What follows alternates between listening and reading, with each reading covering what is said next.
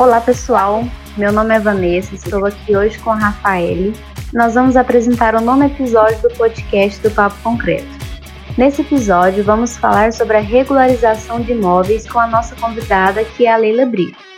Ela é engenheira civil desde 2012, pós-graduada em projetos de estrutura de concreto armado, mentora, palestrante e empreendedora.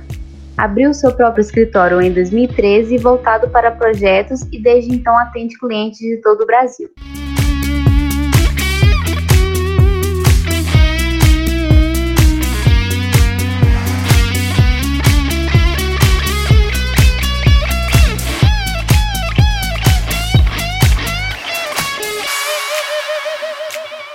É, Leila, para a gente dar início ao nosso podcast, nós gostaríamos que você contasse um pouco sobre a sua trajetória profissional, para que as pessoas que estão nos escutando conheçam um pouco mais sobre você e sobre a sua história.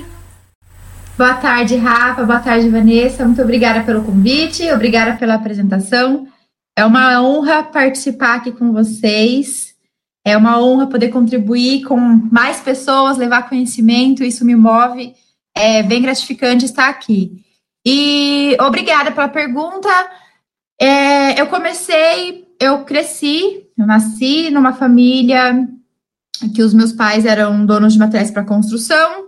Então eu cresci dentro da loja, vendo os meus pais mexendo com construção civil, venciando ali é, entrada e saída de engenheiros, arquitetos, construtores.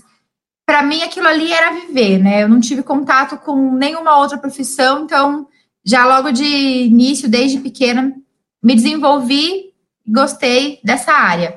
E aí, uma coisa que eu sabia que eu não queria ser comerciante, eu não queria ficar ali atrás de balcão, presa a abertura e fechamento de loja. É, mas o que eu sabia fazer era relacionado à construção civil, e aí eu fiquei com bastante dúvida, né? Se eu faria engenharia, se eu faria arquitetura.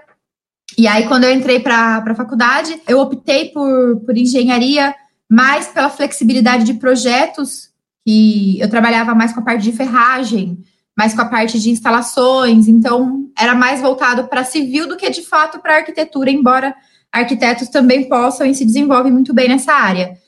E para minha fantasia, acho que todo mundo tem essa questão de criar expectativas, depois ser, ser jogado no mundo real conforme a maturidade vai chegando. Eu fui jogada no mundo real da, da formação acadêmica e eu descobri que hum, só a minha experiência com, com a loja, a experiência que eu tinha ali com os meus pais, não serviria para eu me desenvolver como engenheira e que o conhecimento que eu tinha de leitura de projetos não me traria nenhum tipo de conforto na hora de atender um cliente, porque ele estava acostumado a fazer orçamentos, ele estava acostumado a ler projetos com a equipe de pedreiros, eletricista, é, encanadores. E é muito diferente a gente ter uma norma para cumprir, um dimensionamento para calcular, para entregar para essas pessoas fazerem a execução e você se tornar responsável por isso. E eu não tinha nem um pouco de conhecimento em como eu ia calcular isso, eu não tinha nem um pouco de confiança, eu sabia calcular isso, eu não sabia nem qual, quais normas, quais leis, quais decretos eu deveria consultar para fazer esse tipo de projeto. Daí eu pensei em desistir da engenharia, eu pensei em ir para uma área que qualquer coisa no mundo seria mais fácil do que eu, me de, eu, eu, eu ter que enfrentar o meu próprio, meu próprio desafio, né?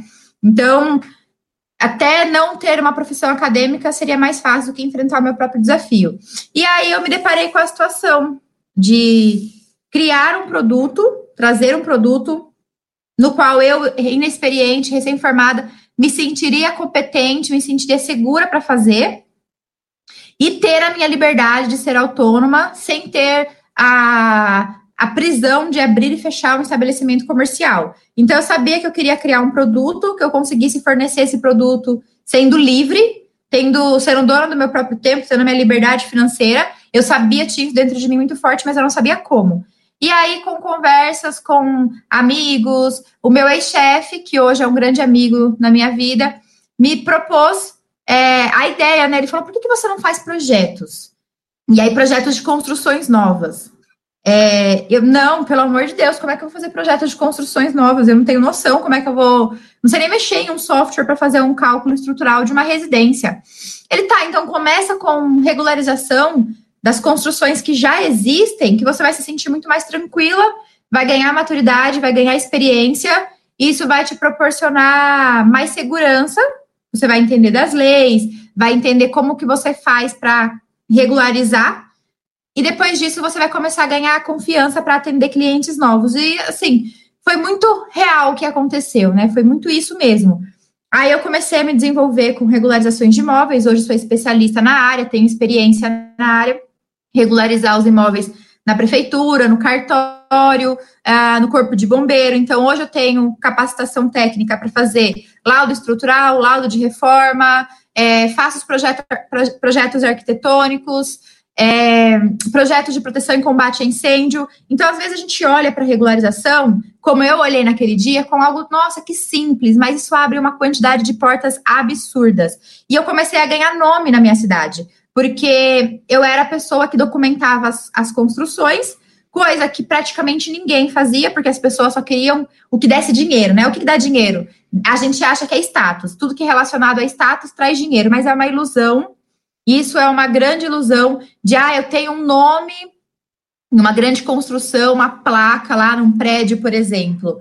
A quantidade de dor de cabeça que eu tenho, proporcional ao tamanho do trabalho que aquela obra vai me trazer, o salário mesmo, a rentabilidade, acaba sendo igual ou até menor do que uma regularização de imóvel.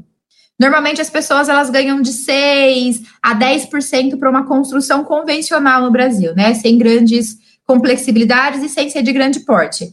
E de 6 a 10%, se a gente coloca no orçamento total, daí 60 mil, 100 mil. Aí você fala, poxa, você consegue ganhar 100 mil fazendo regularização de imóvel? Muito mais do que isso, porque esse 100 mil de um projeto, de um prédio, ele é dividido em um ano, dois anos. Então, vamos, vamos colocar aqui que uma obra seja feita em 10 meses. A gente tem 10 mil reais por mês. Se for 60 mil, você tem 6 mil reais por mês. Se uma regularização de imóvel hoje é, em São Paulo, valor de mercado, uma regularização de imóvel tem um valor mínimo de dois mil reais. Se eu faço três projetos, eu já tenho os mesmos seis mil reais que eu teria de salário se eu trabalhasse em uma grande empresa, em uma grande obra. E esses três clientes, eu atendo eles em uma hora por dia, uma única reunião, fecho o contrato, uma única hora eu faço a medição, volto para o conforto da minha casa, no escritório, dentro do meu próprio apartamento, que eu não tenho que ter contato com trânsito, não tenho que, que ficar presa em reuniões. Eu faço tudo da minha própria casa, então eu treino a hora que eu quero, eu me alimento do jeito que eu quero, eu acordo do jeito que eu quero, eu marco reuniões com os clientes, se precisa presencialmente, nos horários que eu coloco disponível para mim.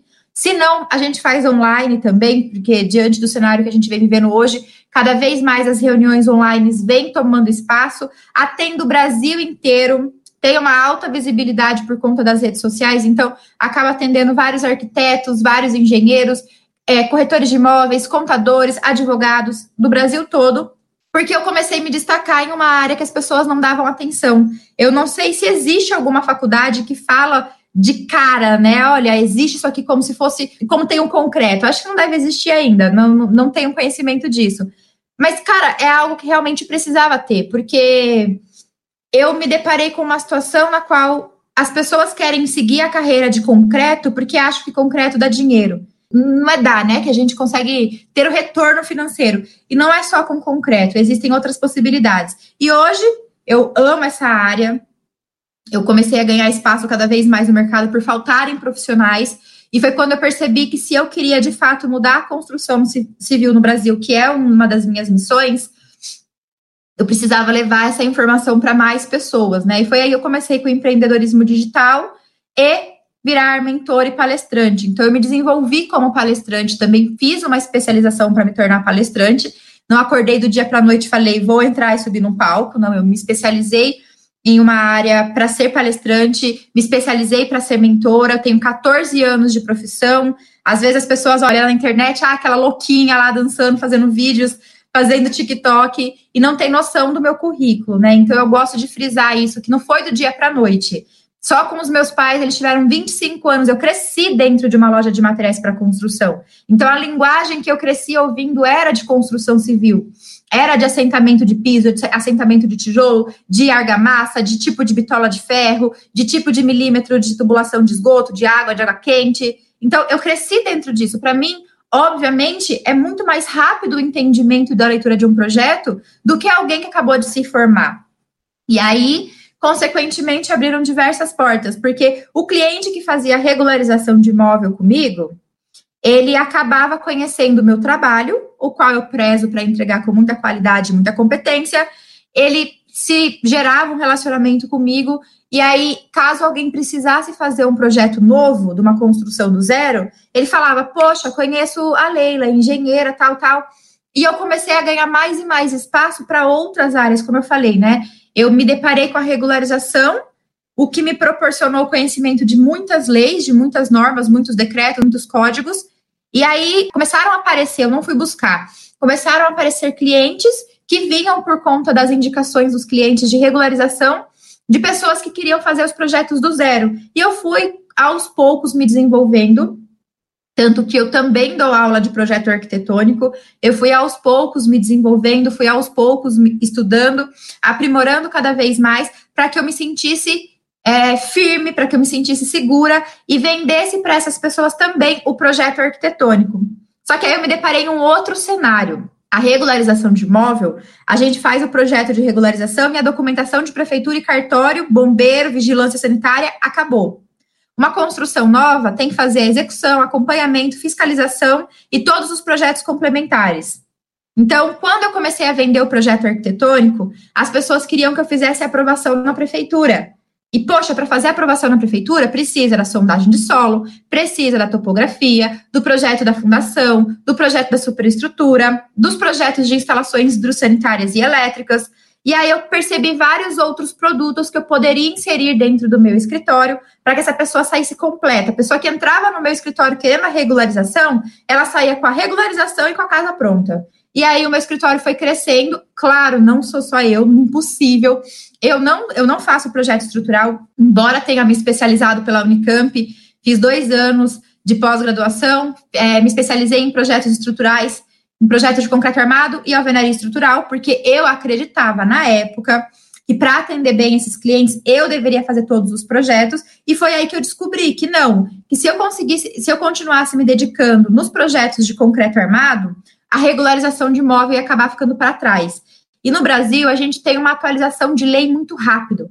A cada dois anos tudo é atualizado, a cada dois anos o plano diretor muda. E se a gente não estuda, a pessoa que quer trabalhar nessa área não estuda, ela acaba ficando para trás e ela não consegue dar continuidade nos processos, porque demora muito para aprovar, acaba não se atualizando. E aí eu percebi que eu precisava de profissionais para me, me ajudar. E hoje eu tenho uma equipe maravilhosa de profissionais que fazem projetos muito melhor do que eu, que eu tenho certeza que se eu tivesse me desenvolvido em estrutura, eu ia acabar deixando regularização de lado, se eu me desenvolvesse em hidrossanitário, a arquitetura ia ficar de lado, e hoje eu não estaria falando desse assunto, né? Aí eu iria falar de concreto armado. Então é muito importante a gente ter foco, eu aprendi nesse, nesses anos de, de jornada, de experiência, que é muito importante a gente ter foco e lá no começo, quando eu comecei e pensei que, nossa, vou começar com regularização só para só me abrir as portas do mercado e depois eu faço um grande prédio, hoje eu já volto na mesma, no mesmo ponto e falo: eu vou fazer é, regularização de imóvel para me abrir as portas e vou continuar aqui, porque essas portas que foram abertas vêm me trazendo muitos retornos, tanto financeiro, claro, porque a gente precisa de dinheiro para viver, como também de qualidade de vida, por eu ter toda essa liberdade financeira, essa liberdade de tempo e ainda ter os meus alunos maravilhosos, receber essas, essas oportunidades para fazer palestras, para fazer mini cursos, isso é incrível para mim, isso move muito a minha vida. Então, Leila, entrando mais a fundo no nosso tema, nós gostaríamos que você comentasse um pouco o que é em si, de uma forma geral, a regularização de imóveis, para quem está nos escutando, fique mais por dentro desse tema, e qual que é a sua importância para uma residência, para que ela não fique como se fosse clandestina, não sei se esse é o termo correto, para que ela não fique sem essas documentações. Sim, Vanessa, esse é o termo correto. A gente pode usar diversos termos. É, uma coisa é fato: Uma obra sem projeto, uma obra sem responsável técnico é um crime. Embora no nosso país as pessoas acreditam que até a legislação não enxergue da mesma forma, né? Se você pegar e operar um cachorrinho, você vai presa. Você não tem especialização nisso, você não estudou nisso, você vai presa. Se, se a, a Rafa for lá e operar uma, um ser humano, fazer uma cirurgia, um ser humano, ela vai presa. Se ela montar um processo jurídico de alguém, não dá entrada no fórum, não consegue protocolar, dependendo do tipo de, de processo, ela não consegue nem dar entrada no processo se não tiver assinatura de um advogado. E assim com diversas outras profissões no Brasil. Mas, infelizmente, para a construção civil, arquitetos, técnicos, tecnólogos e a galera de engenharia, nós não temos esse respaldo tão forte. Se uma pessoa começa a fazer uma construção e a obra dela é embargada, quando é embargada, e olha lá. Então, assim, precisa ser uma consciência realmente da população. Eu costumo falar para os meus alunos que a gente não pode esperar fiscalização e nem de conselho, nem de prefeitura, que a gente tem que fazer um movimento que é o que eu chamo de transformação na construção civil para a sociedade, nosso cliente final para eles conseguirem enxergar vantagem em nos ter, para eles conseguirem enxergar vantagem em nos contratar. Então, diante disso, já começo explicando aqui. A regularização do imóvel, a grosso modo, o que, o que importa para a população é ela ter a documentação desse imóvel. É como se você tivesse um carro que não tivesse no seu nome, é como se você tivesse um filho que não está no seu nome. Vamos ser bem sensacionalistas aqui para a pessoa conseguir sentir a dor.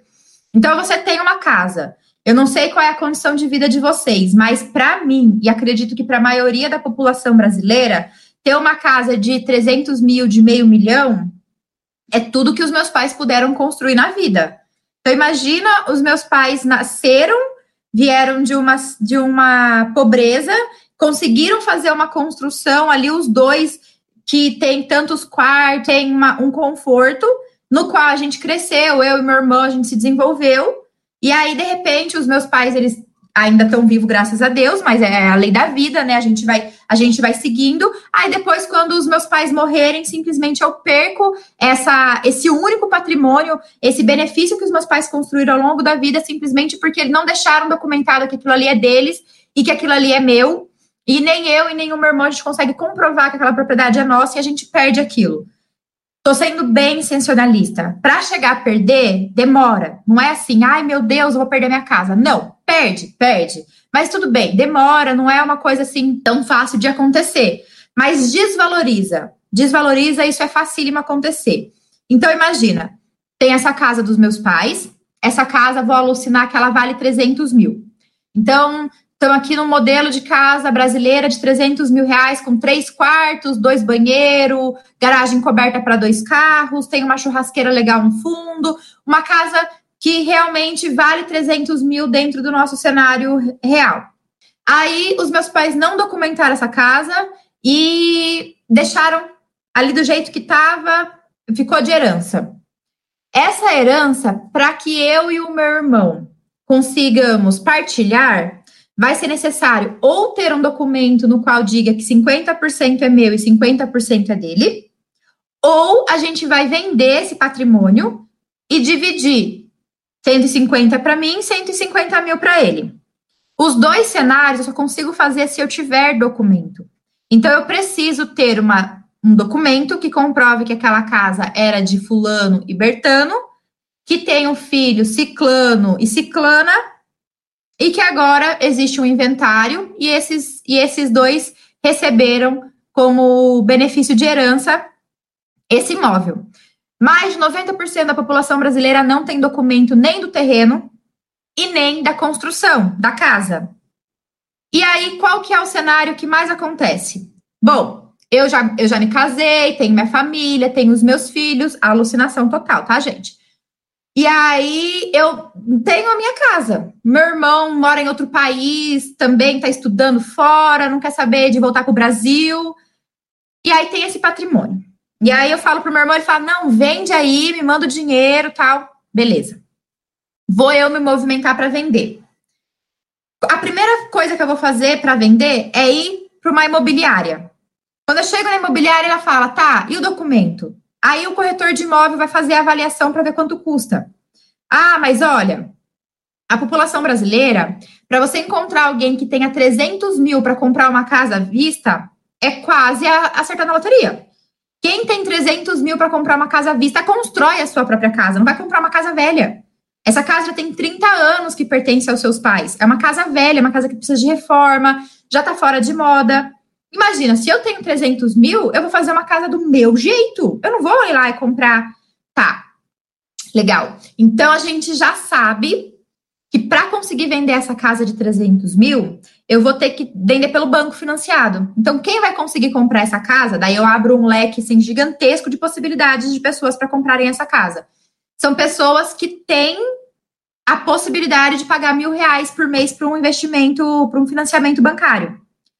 Para essa pessoa fazer um financiamento bancário, o banco precisa que exista um documento comprovando propriedade. Poxa, Leila, seus pais não deixaram documento, você não consegue comprovar a propriedade? Não, não consigo.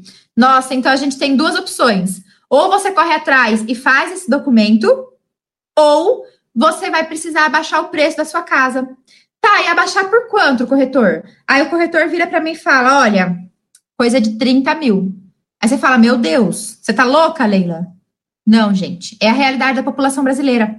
Quem que tem dinheiro para comprar uma casa à vista? Uma pessoa que vai comprar uma casa à vista, no máximo, no máximo, no máximo, pode ser 100 mil. Dependendo do estado, dependendo da cidade.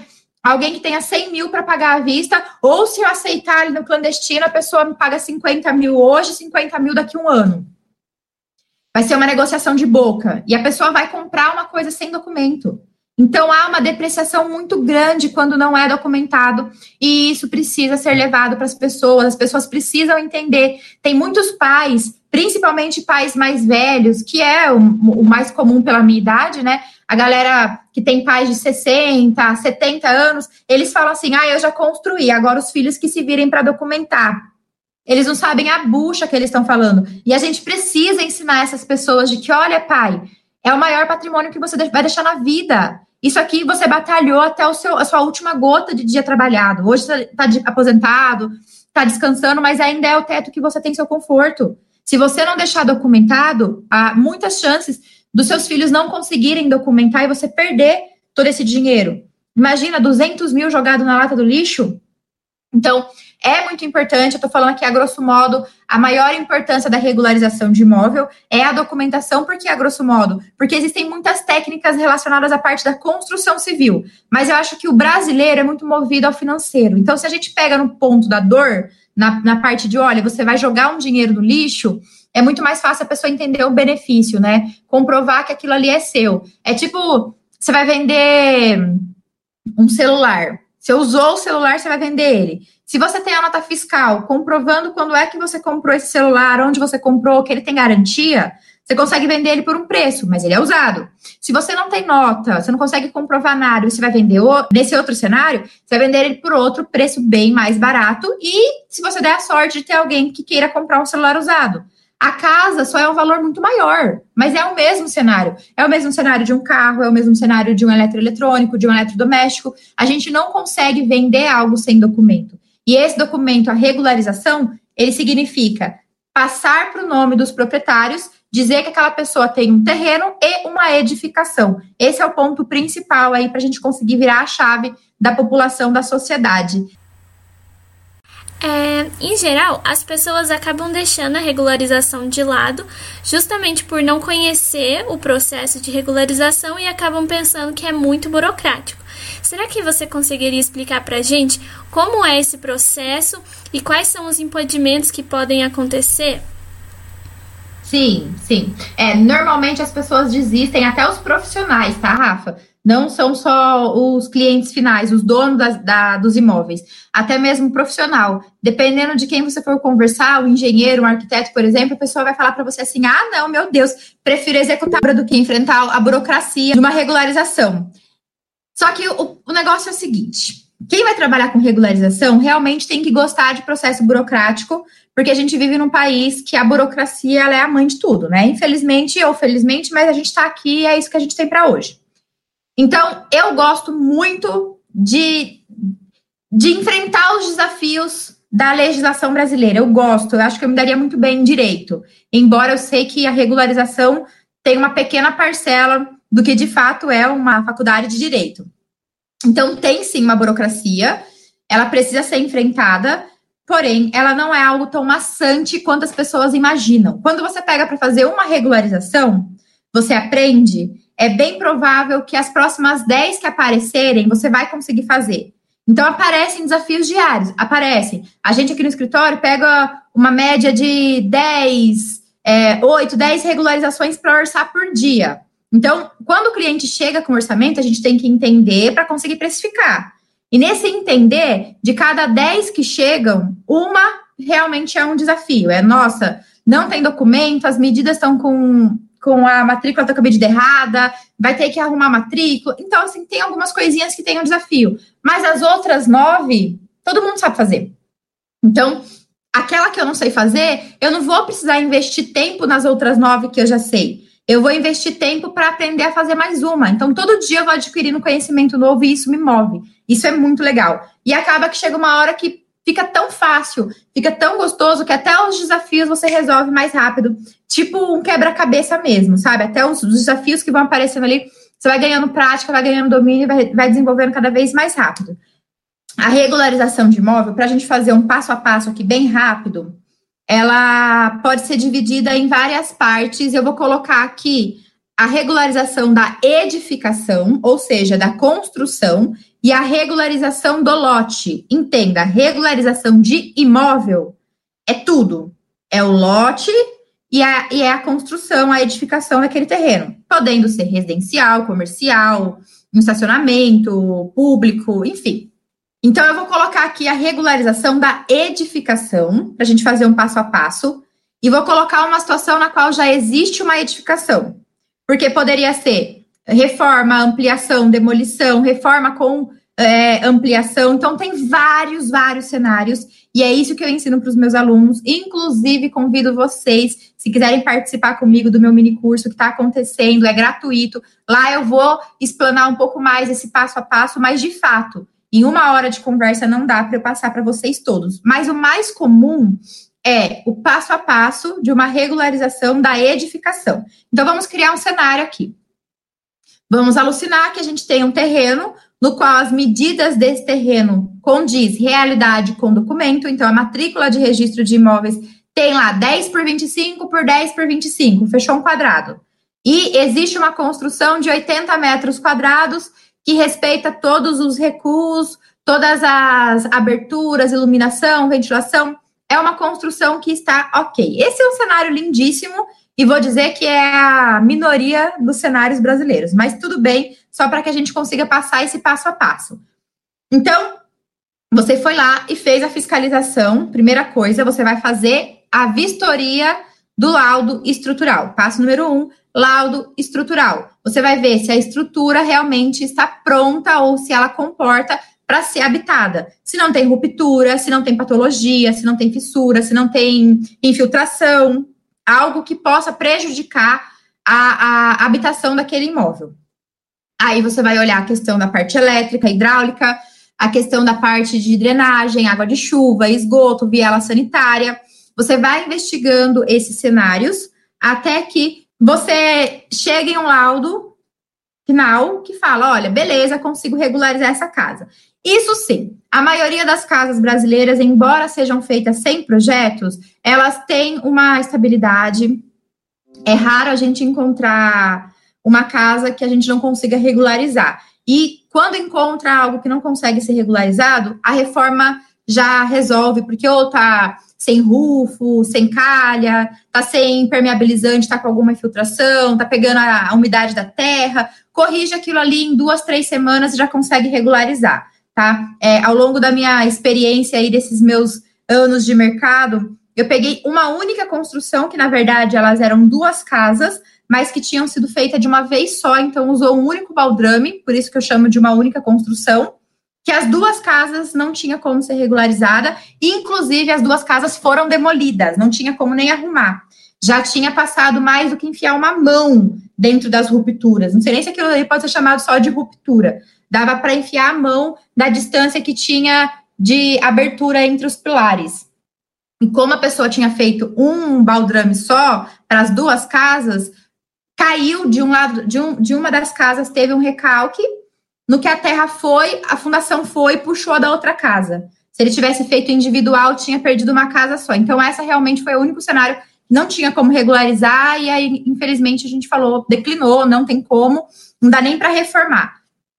Mas as outras, sempre uma reforma, um acerto aqui ali dá. Então, o laudo estrutural é o ponto mais importante, é o ponto principal. Depois que você faz a vistoria, aí sim você consegue montar o orçamento. Ah, Leila, mas você falou que atende o Brasil todo. Sim, eu atendo o Brasil todo, porque eu faço levantamento da construção. Então, a pessoa faz um levantamento, manda para mim por e-mail ou por WhatsApp, eu monto todo o processo, faço a minha responsabilidade técnica de levantamento e aí, quem vai assinar lá na cidade da pessoa é a pessoa responsável pelo processo. Então, quem vai fazer a vistoria precisa ser presencial, tá? Então, a gente faz em parceria. Por exemplo, o que me contratam muito são arquitetos que não têm tempo de fazer o processo de regularização, ler as legislações, porque eles estão muito focados em reformas, em construções, em projetos do zero.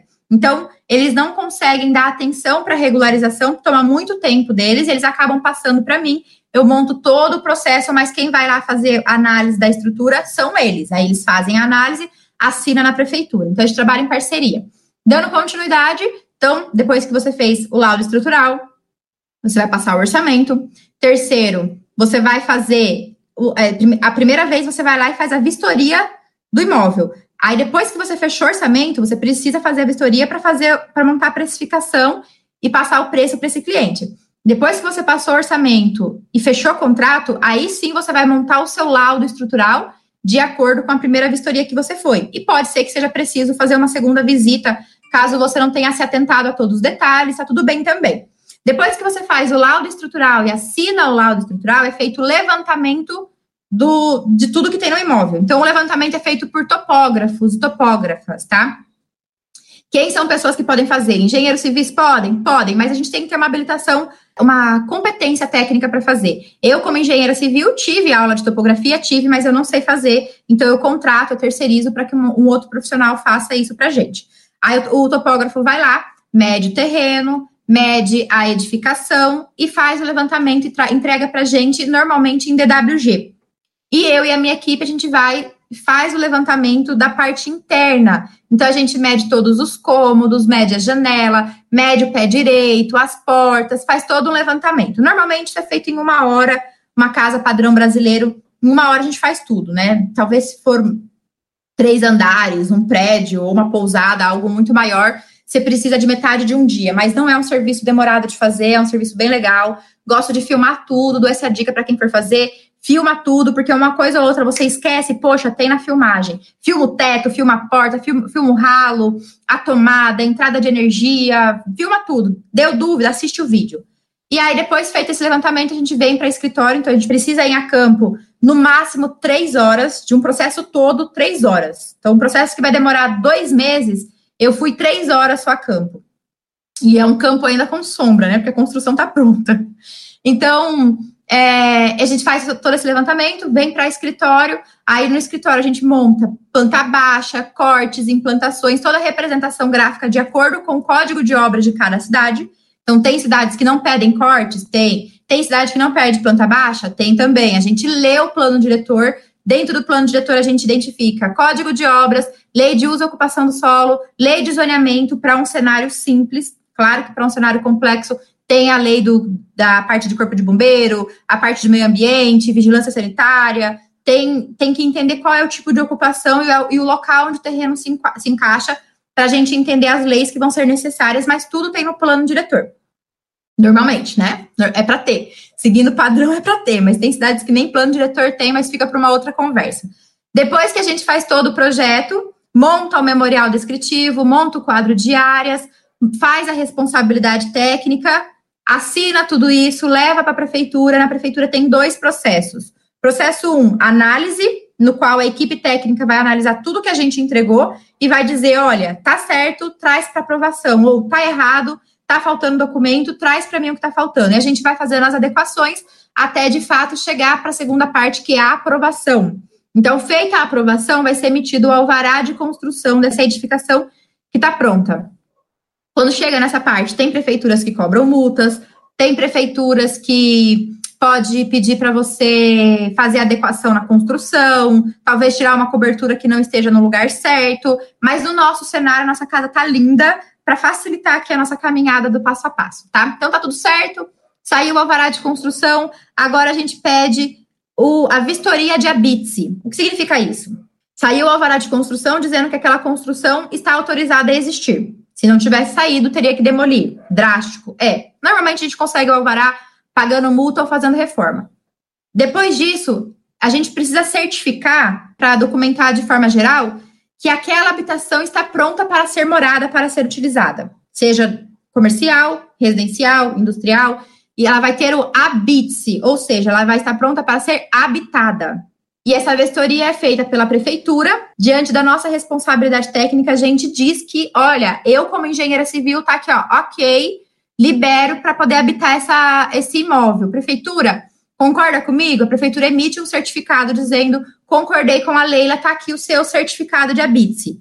Daí você vai. Esse processo é da prefeitura. Acabou a prefeitura aqui, entre análise, aprovação e habite.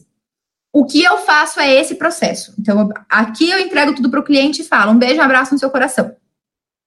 Mas o processo não acabou e o cliente precisa entender que não acabou. Daqui para frente, vai entrar na jogada a equipe de contabilidade. Eu tenho no meu escritório também a equipe de contabilidade. O cliente contrata a equipe de contabilidade que vai fazer a certidão negativa de débito, ou seja, dizer que essa edificação, que esse imóvel não tem dívidas com o governo. Então, ele vai contabilizar os impostos que deveriam ter sido pagos e não foram. E aí está um grande desafio, porque muitas pessoas não têm dinheiro para pagar essa certidão.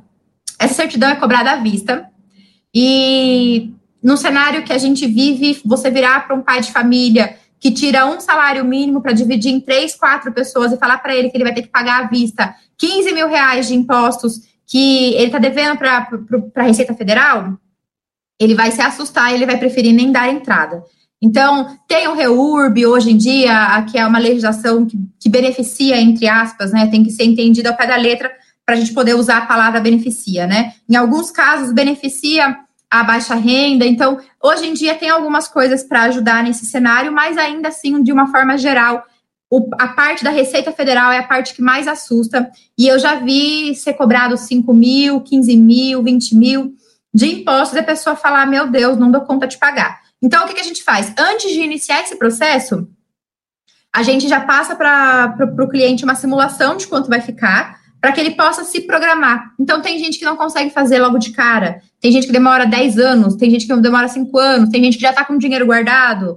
Então, a pessoa vê quanto que ela vai gastar, quando que ela vai conseguir documentar esse, esse imóvel. Por isso que eu falo, a gente volta lá naquela, na, na minha historinha, né?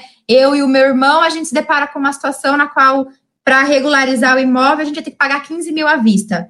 E aí, nem eu tenho, nem ele tem. Então, é mais fácil a gente vender a casa por 30 mil por 50 mil do que ficar com a casa perdendo, esperando o dia que a gente vai conseguir juntar esses 15 mil.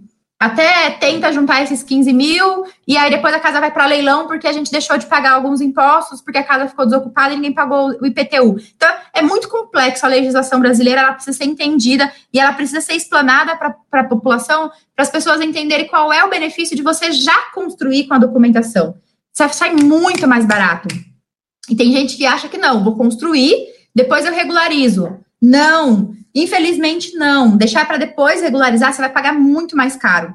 Mas tudo bem. Feita a Receita Federal, aí sim, com toda a documentação que eu emiti na prefeitura. Então, alvará de construção, certificado de habite, projeto, memorial, responsabilidade técnica, mais a certidão negativa de débito emitida pela Receita Federal, tudo isso o proprietário leva para o cartório de registro de imóveis e lá ele consegue averbar em matrícula de registro toda essa construção. E agora sim ele tem um documento, e agora sim o imóvel dele voltou a valer os 300 mil, que era o que ele precisava desde o começo. Então, esse é o passo a passo bem genérico, mas quem pegar já consegue fazer muitas coisas com ele.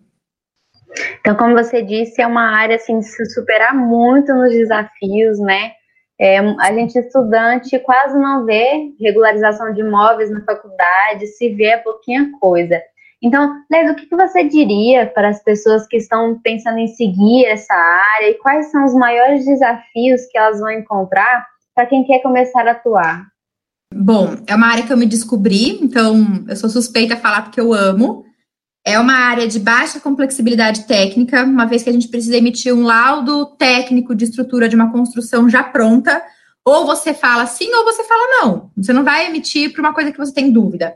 Diferente de uma construção do zero, que tem todo o processo de leitura de projeto, de acompanhamento de obra, de acerto com a equipe técnica para que eles executem exatamente o que está no projeto para não, prejudicar, não prejudicar a nossa responsabilidade. Então, assim, para mim, a regularização de imóvel é muito mais tranquila.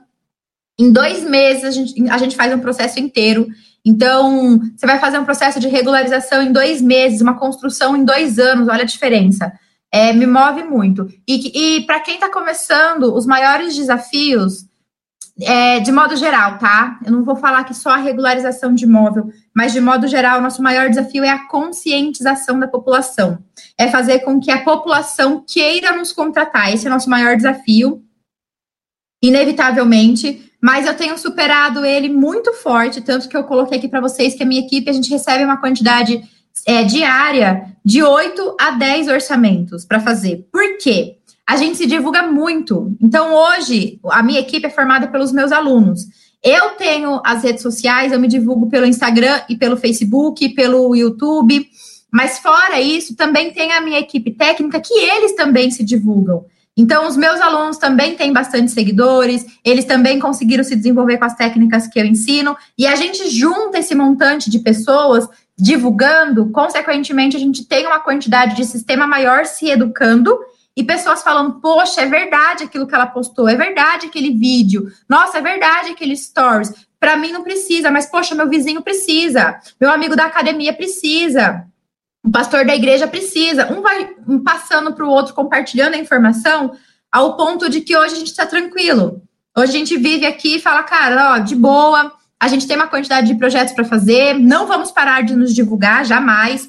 Isso é muito importante, não é porque aparece uma quantidade de orçamento que a gente tá, tem contrato fechado. Não. Mas a quantidade de orçamentos que aparecem já nos fala: olha, continua divulgando porque isso está dando certo, isso realmente traz um bom retorno. Então, o desafio existe. O desafio de as pessoas não quererem nos contratar existe. Mas também a gente está vencendo esse desafio com a conscientização, que para mim é o que funciona se alguém descobrir uma outra forma, por favor, me ajuda, me ensina, porque por enquanto eu estou propagando a informação de conscientização, que é o resultado que eu venho tendo. Então, conscientiza a população que o resultado vem.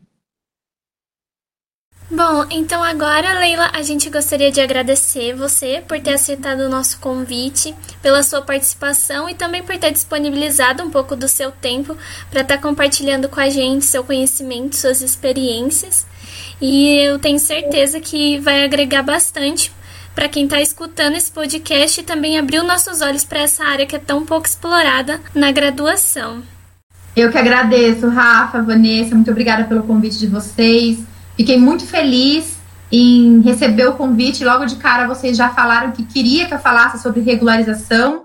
Hoje eu sou professora de pós-graduação em questão de empreendedorismo e levo a regularização dou treinamentos por conta própria, dou aulas, faço os cursos dentro da minha própria plataforma de regularização, de projeto arquitetônico, como montar o fluxograma de projeto, desde o estrutural, o hidráulico, elétrico. Isso é muito legal, é, levar o conhecimento para as pessoas entenderem que é, é, é, muito além da faculdade, sabe? A faculdade, ela está aqui para nos formar como profissionais que foram bons estudantes. Mas o que vai formar um bom profissional mesmo é o campo de batalha e quem não descer para o ringue não vai ficar vulnerável, vai ficar ali em cima com medo, não vai ter jeito. Então, eu trago esse conforto, né? Vamos junto para o campo de batalha. Se você não estiver conseguindo segurar essa espada sozinho, me chama que eu te ajudo. Eu carrego um pouco, você carrega um pouco, e a gente vai ganhando, vai vencendo e vai transformando o Brasil juntos.